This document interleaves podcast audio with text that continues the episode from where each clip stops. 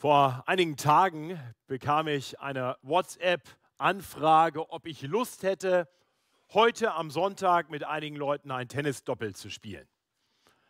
Nun, ich ahnte schon, dass das wahrscheinlich nichts werden wird, aber ich habe zumindest mal zurückgefragt, wann denn genau? Die Antwort war von 10 bis 12. Ich schrieb dann nur zurück, dass ich zu der Zeit hier stehen werde und predigen werde. Ja, so unterschiedlich kann man seinen Sonntagvormittag verbringen, nicht? Aber warum bin ich am Sonntagmorgen hier? Warum bist du heute Morgen hier? Und nicht in der Tennishalle oder auf der Skipiste oder vielleicht noch im Bett? Was war nötig, damit wir heute hier miteinander Gott anbeten? Und warum gerade wir? Warum glauben gerade wir an Jesus Christus, während so viele andere das nicht tun? Darüber möchte ich heute mit uns nachdenken. In unserer Predigtserie durch die ersten Kapitel des ersten Korintherbriefs kommen wir heute zu den letzten Versen in Kapitel 1, zu den Versen 18 bis 31. Wir haben letzte Woche gehört, wie Paulus nach seiner sehr freundlichen Begrüßung in den ersten, zehn, in den ersten neun Versen, ab Vers 10, ein erstes, sehr ernstes Problem in dieser problembeladenen Gemeinde in Korinth angesprochen hatte. Er hatte auch das auf eine sehr freundliche Art getan. Er hatte die Korinther angesprochen als liebe Brüder. Aber er hatte dann auch verdeutlicht, dass er nicht einfach nur so schreibt, sondern dass er im Namen des Herrn Jesus Christus schreibt. Und so hatte er die Christen in Korinth zur Einheit aufgerufen. Denn ihm war zu Ohren gekommen, dass es in der Gemeinde Parteiungen gab.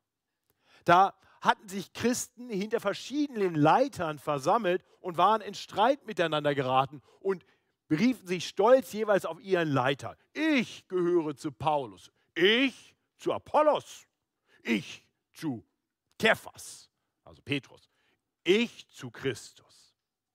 Ja, Paulus hielt ihm entgegen. Das ist, das ist absurd, sich so hinter Menschen zu versammeln oder sich überhaupt voneinander zu trennen, wenn Christen doch alle miteinander dem einen Christus nachfolgen, der sich für uns hatte kreuzigen lassen und auf dessen Namen wir als Christen getauft sind.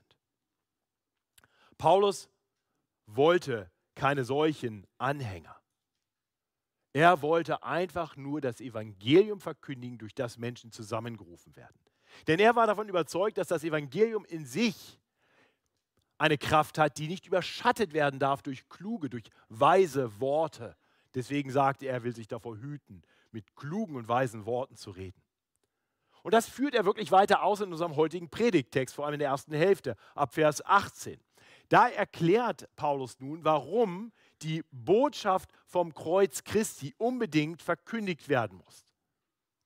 Denn diese Botschaft, so töricht und schwach sie Menschen auch vorkommen mag, ist letztendlich die Botschaft, die Gott in seiner Weisheit und Macht zur alleinigen Heilsbotschaft bestimmt hat. Ja, das ist die erste Hälfte unseres Predigtextes, die Verse 18 bis 25. Also auf gut Deutsch, das Kreuz mag für die Welt nicht beeindruckend sein, aber es ist genau das, was Gott gebraucht, um seine Rettung zu bringen. Und ab Vers 26 bis Vers 31, im zweiten Teil unserer heutigen Predigt, werden wir sehen, dass nicht nur das Kreuz für die Menschen nicht beeindruckend ist, sondern die Gemeinde an sich auch nicht. Aber so wie Gott das Kreuz Christi zur Heilsbotschaft erwählt hat, so hat er in Korinth Menschen in seiner großen Gnade zum Heil in Christus erwählt. Auch diese Gemeinde ist nicht beeindruckend. Und das aus einem guten Grund, damit nämlich alle Ehre, aller Ruhm zu Gott kommt. Ihm allein gebührt alle Ehre. Das ist kurz zusammengefasst die Botschaft unseres Predigtextes und wir wollen die nun im Detail in diesen beiden Abschnitten betrachten. Und bevor ich das mit uns tue, möchte ich mit uns beten, dass der Herr uns hilft, sein Wort nicht nur als Wahrheit, sondern als seine Weisheit und Kraft zu erleben sodass es in uns das ausrichtet, wozu der Herr sendet. Ich bete mit uns. Himmlischer Vater, danke, dass dein Wort die Wahrheit ist. Und danke, dass du ein Gott bist voller Gnade. Und so wollen wir dich bitten, dass du uns bereit machst, unsere Weisheit zur Seite zu legen und anzuerkennen, dass deine Weisheit so viel größer ist, sodass wir ins Rühmen, ins Anbeten kommen, darüber, was du getan hast, am Kreuz und in unserer Berufung. So gebrauche dein Wort, um deine Gemeinde zuzurüsten zu großer Einheit und Anbetung. Und wir wollen dich auch bitten, dass die Botschaft vom Kreuz sich heute im Leben derer als eine Gotteskraft erweist, die diese Botschaft bisher noch nicht im Glauben angenommen haben.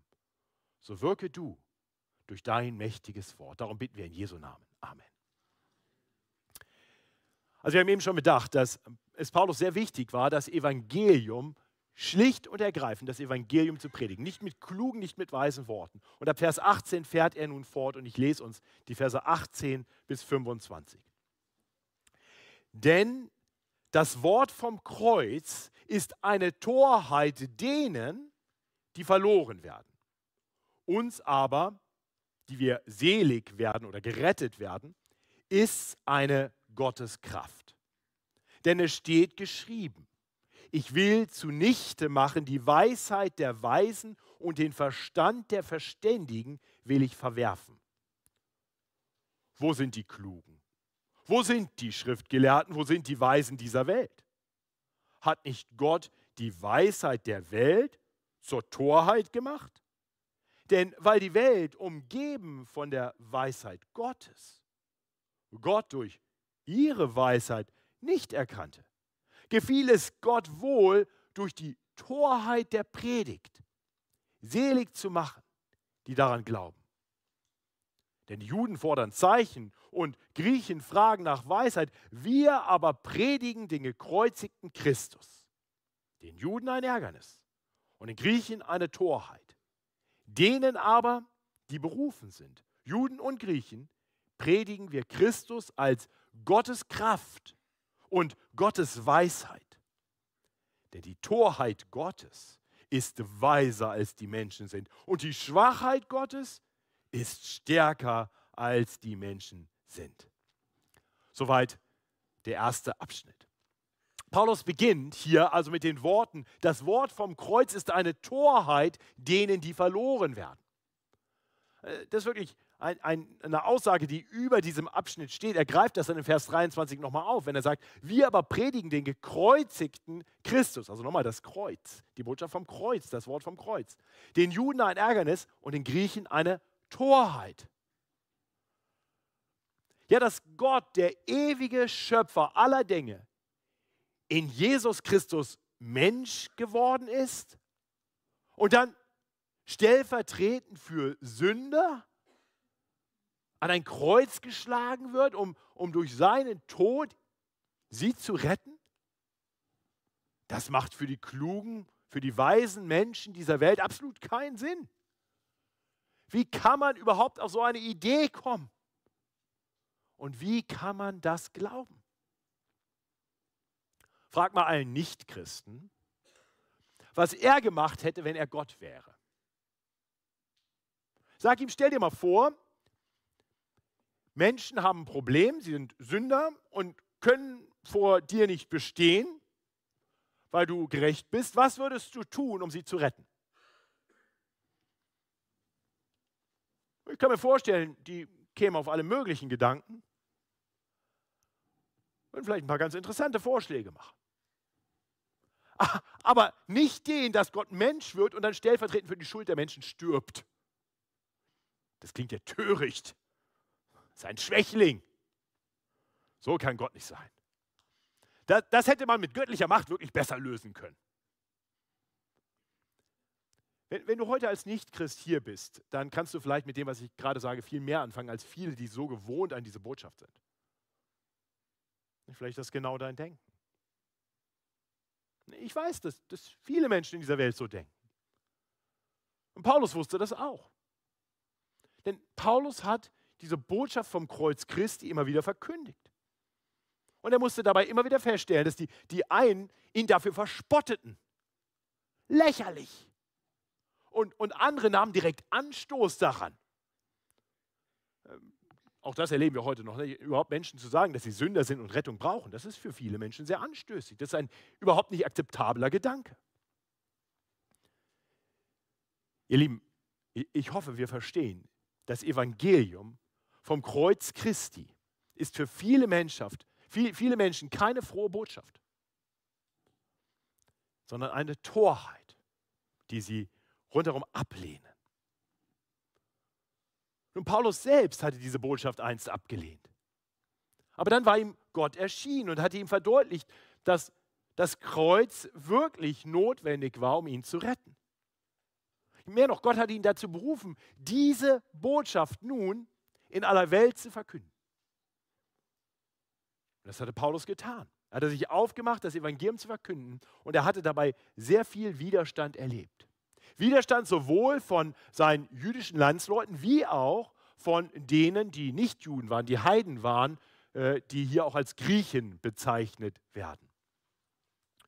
Ja, die, die Juden, die forderten mächtige Wunder. Die meinten also, wenn Gott jetzt, den Gott, den wir kennen aus dem Alten Testament, wenn dieser Gott nun retten will, dann wird er das durch mächtige Wunder tun. Das Kreuz macht doch keinen Sinn.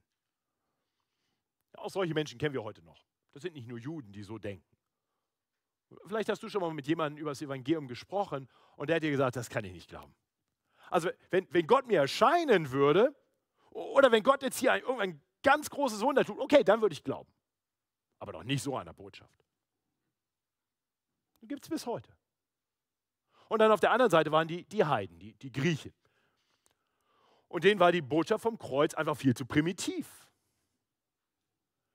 Also wenn Gott so groß und so mächtig und so weise ist, dann gib uns doch bitte eine intellektuell etwas stimulierendere Botschaft.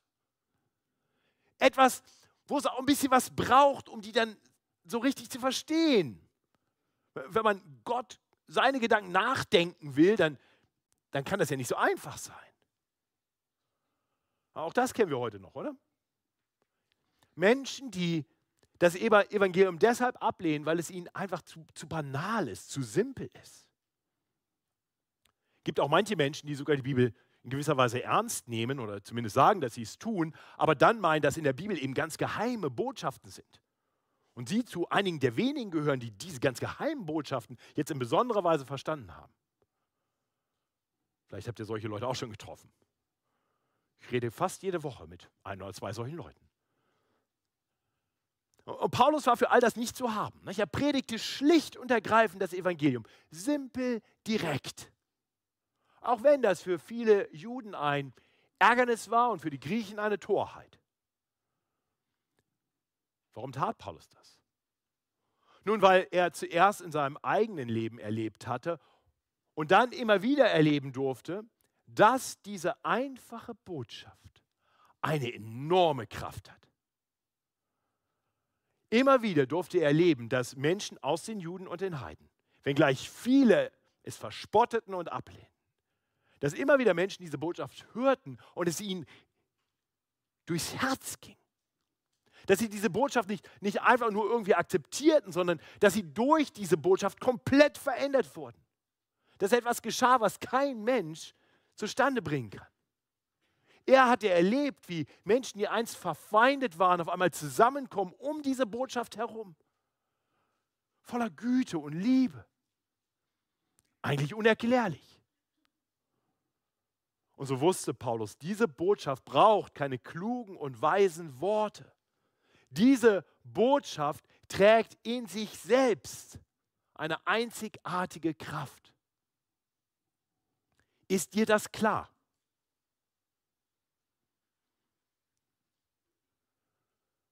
Das Evangelium trägt in sich selbst eine einzigartige Kraft.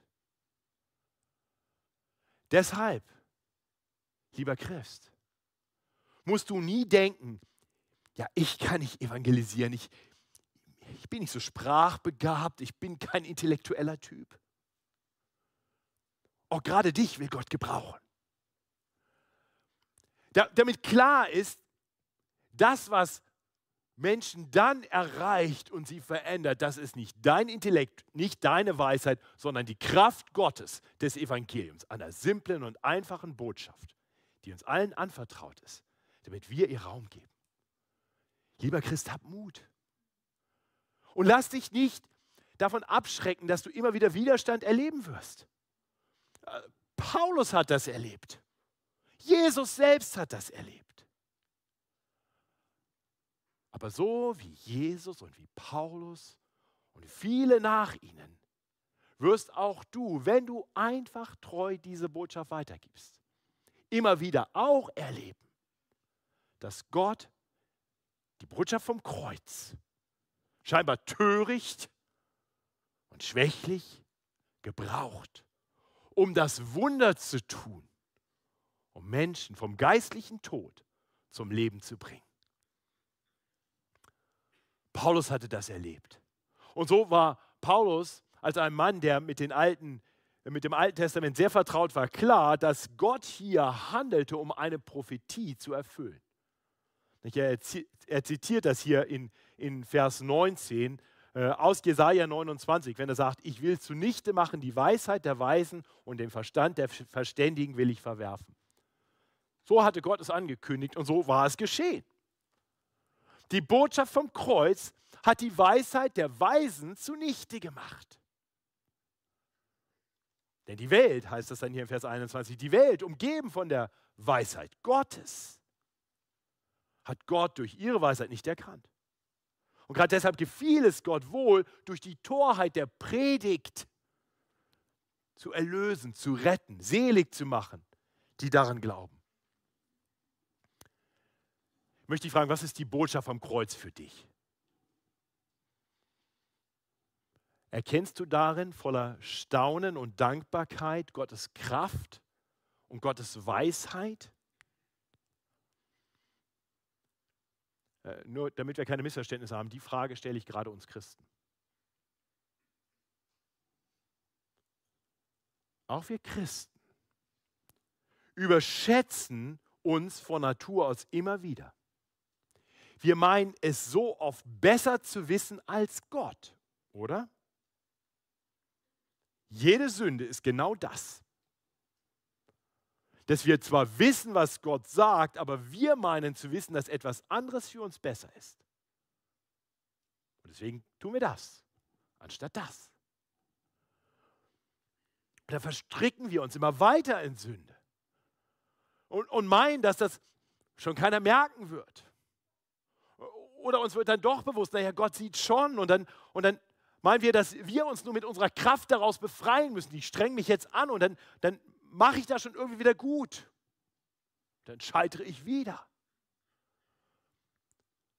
Und in unserem blinden Stolz bilden wir uns dann ein, dass wir es aber beim nächsten Mal dann wirklich schaffen. Und seht ihr, wir verlassen uns auf unsere Kraft. Das ist ein Problem, das wir immer wieder haben, dass wir unsere Weisheit und unsere Kraft total überschätzen anstatt auf die Knie zu gehen und Gott anzubeten. Für seine Weisheit und seine Kraft. Die Kraft des Evangeliums. Nicht das, was, was erst einmal so, so, so unglaublich ist. Wie kann Gott zugleich vollkommen gerecht sein und keine Schuld ungestraft lassen? Das erwarten wir von Gott, einen gerechten Gott. Und zugleich sündigen Menschen ihre Schuld vergeben.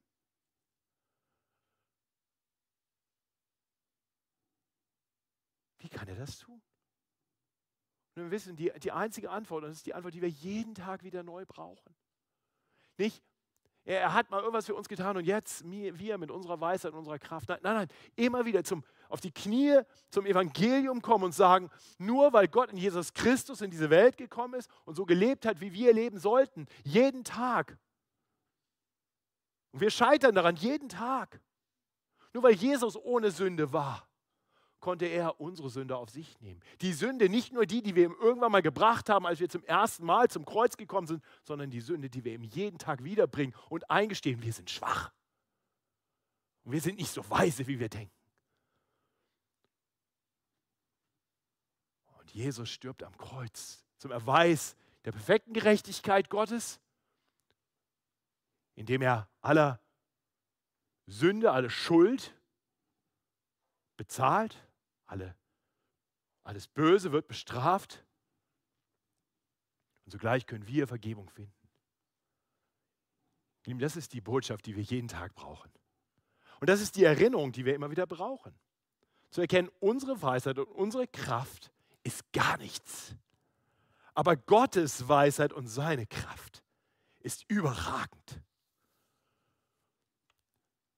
Nicht so erkennen wir, dass die Botschaft vom Kreuz eben nicht Ausdruck von Schwäche ist, sondern Ausdruck der überragenden Weisheit und Kraft Gottes, durch die er die Macht der Sünde und des Todes überwindet. Also warum bist du Christ? Nicht wegen irgendetwas, das du getan hast. Alles, was du zu deiner Rettung beiträgst, ist deine Sünde. Nein, allein aufgrund des Kreuzes Christi. Und, Paulus erinnert die Korinther daran, weil die Korinther in falschem Stolz sich übereinander erhoben, als wenn sie was Besonderes wären. Anstatt anzuerkennen, dass sie alle miteinander reich Beschenkte sind. Liebe Geschwister, ich hoffe, dass, dass wir das Kreuz Christi so klar vor Augen haben, dass wir eben nicht das tun, was die Korinther taten, uns erheben über andere, sondern dass wir voller Dankbarkeit das Kreuz Christi rühmen. Rühme das Kreuz, an dem der Herr sich für dich gab. Ich bin dankbar für die Lieder, die wir gerade gesungen haben weil wir das miteinander getan haben. Wir haben nicht gesungen, und ich habe geglaubt und ich war so klug und der Herr sah mich und es war genug. Habe ich mir gerade spontan ausgedacht, geht wahrscheinlich besser. Nein, wir wissen, was Jesus für uns getan hat, das reicht. Und nur durch das Kreuz sind wir hier. Warum aber entfaltet das Kreuz in manchen Menschen nun eine solche Kraft, eine solche Wirkung, während es für andere eine Torheit bleibt? In anderen Worten, warum glauben nun die einen, wenn ihnen das Evangelium verkündigt wird, während die anderen diese Botschaft ablehnen? Bleibt da dann nicht doch ein bisschen Raum dafür, dass wir uns zumindest darüber rühmen können, dass wir die richtige Entscheidung getroffen haben? Nun, das schien bei den Korinthern der Fall zu sein und deswegen spricht Paulus dieses Thema im zweiten Teil seines Textes hier an, ab Vers 26. Ich lese uns die Verse 26 bis 31. Seht doch, liebe Brüder, auf eure Berufung. Nicht viele Weise nach dem Fleisch, nicht viele Mächtige, nicht viele Angesehene sind berufen, sondern was töricht ist vor der Welt, das hat Gott erwählt damit er die Weisen zu Schande mache. Und was schwach ist vor der Welt, das hat Gott erwählt, damit er zu Schanden mache, was stark ist. Und das Geringe vor der Welt und das Verachtete hat Gott erwählt. Das, was nichts ist, damit er zunichte mache, was etwas sei oder was etwas ist, damit sich kein Mensch vor Gott rühme. Durch ihn aber seid ihr in Christus Jesus, der uns von Gott gemacht ist zur Weisheit und zur Gerechtigkeit und zur Heiligung und zur Erlösung, damit, wie geschrieben steht, wer sich rühmt, der rühme sich des Herrn. Ja, Paulus erinnert die Korinther daran, dass Gott sich seine Gemeinde ganz anders zusammengestellt hat, als wir das tun würden. Ja, also wenn, wenn du jetzt Bundeskanzler wärst und solltest dir ein Kabinett zusammenstellen, solltest dir Leute berufen, dann würdest du die berufen, die, die weise und mächtig und angesehen sind. Wenn du das nicht tust, dann wärst du ein ganz schlechter Bundeskanzler. Ja, das würden wir erwarten, das hoffen wir sehr. Wenn du was bewegen willst, dann brauchst du solche Leute. Weise, mächtige, angesehene. Aber Gott, bei Gott ist das ganz anders. Ne? Nicht viele Weise nach dem Fleisch, nicht viele Mächtige, nicht viele Angesehene sind berufen. Also Gott orientiert sich in seiner Berufung nicht an den Maßstäben dieser Welt. Nur das heißt nicht, dass nicht auch einige weise, mächtige und angesehene Berufen, äh, berufen sind. Nicht? Wohlgemerkt, Paulus sagt hier dreimal, nicht viele. Nicht viele, nicht viele. Also es gibt einige, preis den Herrn. Denken sich jetzt gerade die Weisen und die Mächtigen und die Angesehenen. Preis den Herrn. Gibt Hoffnung auch für mich. Nicht viele, aber einige. Aber die allermeisten sind in dieser Welt nichts Besonderes. Das sind Menschen, die in der Welt nicht zählen, die nichts sind. Um der Welt zu zeigen, eure Maßstäbe haben bei mir überhaupt keine Bedeutung. Ich mache zu Schanden den Weg, wie ihr wählt. Meine Berufung ist anders. Wir sehen, also in gewisser Weise ist Gottes Berufung der große Gleichmacher. Gott beruft uns nicht aufgrund von irgendetwas, das wir zu bieten haben. Gott beruft uns, weil er will. Er beruft, wen er will. Das ist, was der Text uns hier zeigt. Er beruft uns auch nicht, weil wir eben gerade nicht weise sind. So als wenn ein besonderes, was Besonderes damit verbunden sei. Ja, ich gehöre ja nicht zu denen, deswegen. Nee, nee, auch einige davon. Nicht viele, aber einige. Nein, Gott beweist also durch seine Berufung zum Glauben, dass seine Weisheit anders ist als die der Welt. Nicht das, was, was Paulus doch hier sagt. Was, was töricht ist vor der Welt, das hat Gott erwählt. Damit er die Weisen zu Schanden macht. Was schwach ist vor der Welt, das hat Gott erwählt. Damit er zu, Stand, zu Schanden macht, was stark ist. Ja, immer wieder, Gott erwählt, Gott erwählt, Gott erwählt und zeigt damit, er ist so anders, als wir in der Welt ticken. Das heißt, die Korinther meinten sich etwas darauf einbilden zu können, dass sie zur Gemeinde gehörten. Und vielleicht sogar darauf, dass sie zu einer bestimmten Gruppe gehörten. Ich gehöre zu, ich gehöre zu und ich erstmal, ich gehöre zu.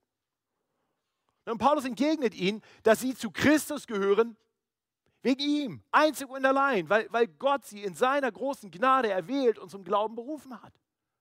Da bleibt kein Raum, sich über irgendwen anders zu erheben oder sich über irgendwas in sich selbst zu rühmen. Ich hoffe, das erkennst du.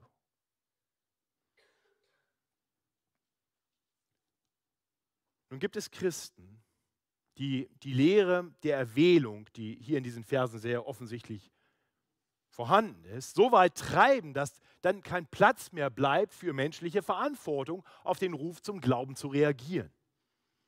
Aber ich möchte deutlich sagen, die Bibel lehrt eindeutig, dass wir Menschen die Verantwortung haben, auf den Ruf zum Glauben zu reagieren. Das ist der Grund, warum wir jeden Sonntag Menschen zum Glauben rufen. Wir rufen sie dazu auf, Buße zu tun, das heißt umzukehren von ihren falschen Wegen und sich dem Retter und Herrn Jesus Christus im Glauben zuzuwenden. Von daher möchte ich dir sagen, wenn du diesem Ruf bisher noch nicht gefolgt bist, dann bitte hör diesen Ruf. Ich habe vorhin deutlich gemacht, das Evangelium predige ich auch für uns Christen aber auch für dich. In der Hoffnung und Erwartung, dass diese Gotteskraft etwas in dir bewirkt. Aber das heißt nicht, dass du einfach passiv sitzen bleibst. Das heißt, das heißt, dass du aufgefordert bist, diese Botschaft bewusst im Glauben anzunehmen, dich von deinem bisher selbstbestimmten Leben abzuwenden, Buße zu tun, anzuerkennen, dass du ein Sünder bist, der Vergebung braucht, deine Sünden bewusst vor Gott zu bekennen und dich Jesus anzuvertrauen, auf den zu vertrauen, der ans Kreuz gegangen ist, um die gerechte Strafe für deine Schuld zu bezahlen.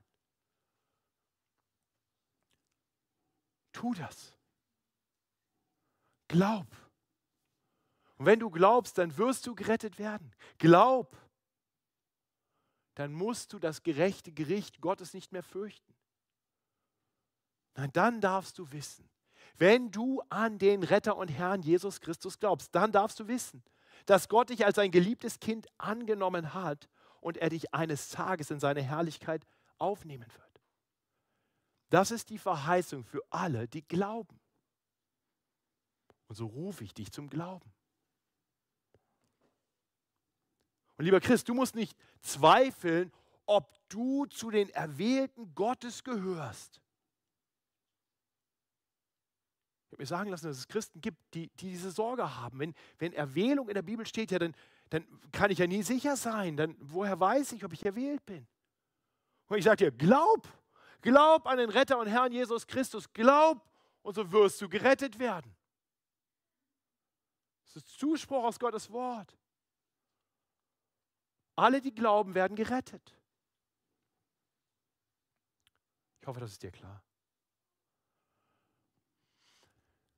Aber das bedeutet eben nicht, dass es jetzt einzig und allein an dir liegt, dass es an uns liegt, ob wir gerettet werden. Ja, die einen gehen zu weit mit der Erwählung und die anderen gehen zu weit mit dem, was sie dann einen komplett freien Willen nennen. Und dann bleibt kein Platz mehr für das, was Paulus hier schreibt. Da werden diese Worte, diese heiligen Worte Gottes auf einmal anstößig und problematisch und man muss sie irgendwie wegdefinieren. Aber tatsächlich ist es eben so, dass Gott in seiner göttlichen Weisheit und Macht Menschen zum Glauben erwählt und beruft und gleichzeitig jeder Christ bewusst eine Entscheidung für Jesus Christus getroffen hat. Das heißt, die göttliche Erwählung schließt die persönliche Entscheidung zum Glauben nicht aus, sondern sie beinhaltet sie. Das heißt, dass auch deine Entscheidung zum Glauben letztendlich ein Geschenk Gottes ist. So schreibt es Paulus an die Epheser. Aus Gnade seid ihr selig geworden durch Glauben und das nicht aus euch. Gottes Gabe ist es. Das Endziel, damit sich nicht jemand rühme. Die Korinther hatten das offensichtlich noch nicht erkannt. Durch den blinden Stolz meinten sie sich, vor Gott etwas rühmen zu können. Schau, Herr Gott, ich habe die richtige Entscheidung getroffen. Ich habe mich für den Glauben entschieden, im Gegensatz zu denen. Klar, du bist ans Kreuz gegangen, du musstest das machen, aber ich habe das zumindest erkannt und geglaubt. Seht ihr, da offenbart sich letztendlich dann doch ein, ein, ein stolzes Herz. Das ist der Versuch des Menschen, doch ein, bisschen Anerkennung doch noch für sich zu finden. Eine solche Herzenshaltung, die kann dann dazu führen, dass man sich über andere erhebt. Und Paulus hält ihm entgegen, dass dass die Korinther allein aufgrund von Gottes Erwählung in Christus Jesus sind. Der für uns alles geworden ist, was wir aus uns heraus nicht sind. Seht ihr Vers 30? Nach all diesem Reden von seiner Berufung und seiner Erwählung heißt es hier, durch ihn aber seid ihr in Christus Jesus. Durch ihn bist du Christ. Durch ihn aber seid ihr in Christus Jesus, der uns von Gott gemacht ist zur Weisheit und zur Gerechtigkeit, zur Heiligung und zur Erlösung. Durch ihn sind wir Christen in Christus Jesus.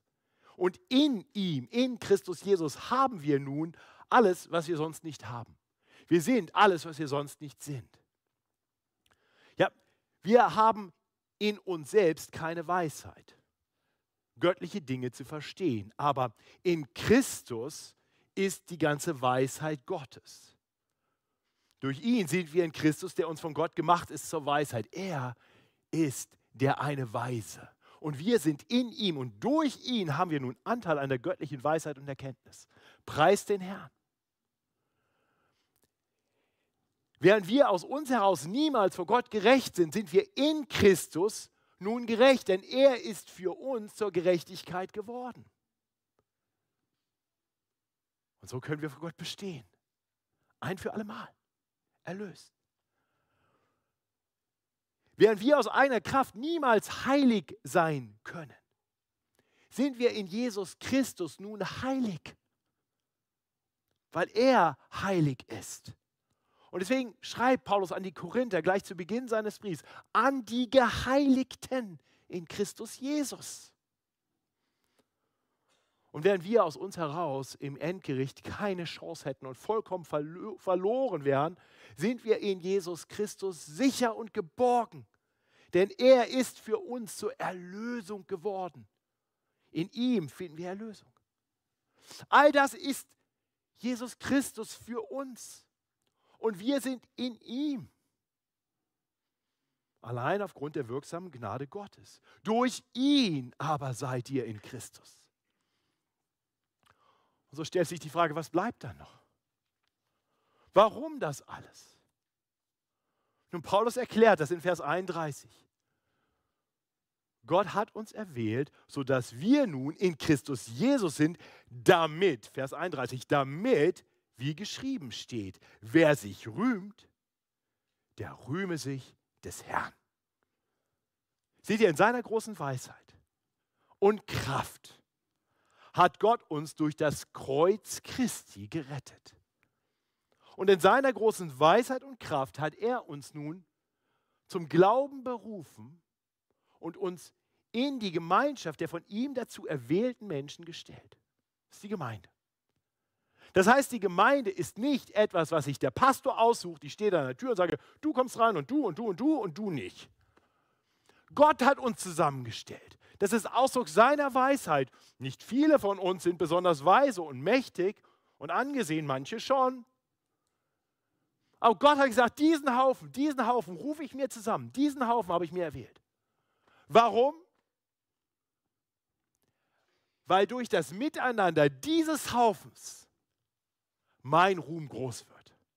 Weil keiner auf die Idee kommt, dass es an John und Matthias und an, an Günther lag, dass die sich jetzt hier versammelt haben. Was bringt die schon zusammen? Die Weisheit und die Kraft Gottes, sein Kreuz und seine Erwählung. Und so sind wir dazu berufen, ihn zu rühmen, ihn anzubeten. Darf ich dich fragen, bist du dankbar für das Kreuz? Kannst du Gott rühmen für das Kreuz Christi? Bist du dankbar für deinen Glauben? Dann bleibt kein Raum für Spaltung und Streit, weil Gott dieses wunderbare Werk in uns getan hat, in uns allen, damit wir gerade durch unser liebevolles Miteinander, durch unser gemeinsames Zeugnis ihn rühmen vor aller Welt. Lasst uns das tun. Ich bete mit uns. Himmlischer Vater, danke, dass du uns berufen hast aus vielen Völkern, aus allen möglichen Gesellschaftsschichten, aus unterschiedlichsten Generationen, aus unterschiedlichsten Lebenssituationen, damit wir dir ein Volk sind, damit wir dir eine Gemeinde sind, die dich mit einem Herz und einem Sinn lobt und preist. Herr, vergib uns, wo wir stolz sind, wo wir meinen, es verdient zu haben, wo wir auf irgendetwas in uns verweisen und sei es nur unsere Entscheidung. Herr, danke, dass viele hier diese Entscheidung getroffen haben. Und hinter der echten Entscheidung dieser Geschwister erkennen wir dein Gnadenwerk. So loben und preisen wir dich für das Kreuz Christi und für deine Erwählung. Amen.